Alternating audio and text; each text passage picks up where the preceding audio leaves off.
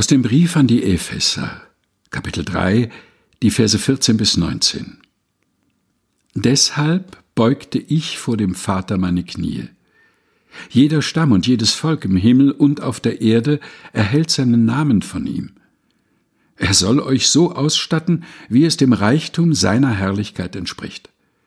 Durch seinen Geist soll er euch in eurer innersten Überzeugung festmachen. Denn Christus soll durch den Glauben in euren Herzen wohnen. Und ihr sollt in der Liebe verwurzelt und fest auf ihr gegründet bleiben.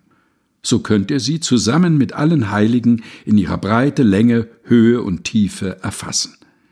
Ihr werdet auch in der Lage sein, die Liebe von Christus zu erkennen, die alle Erkenntnis übersteigt.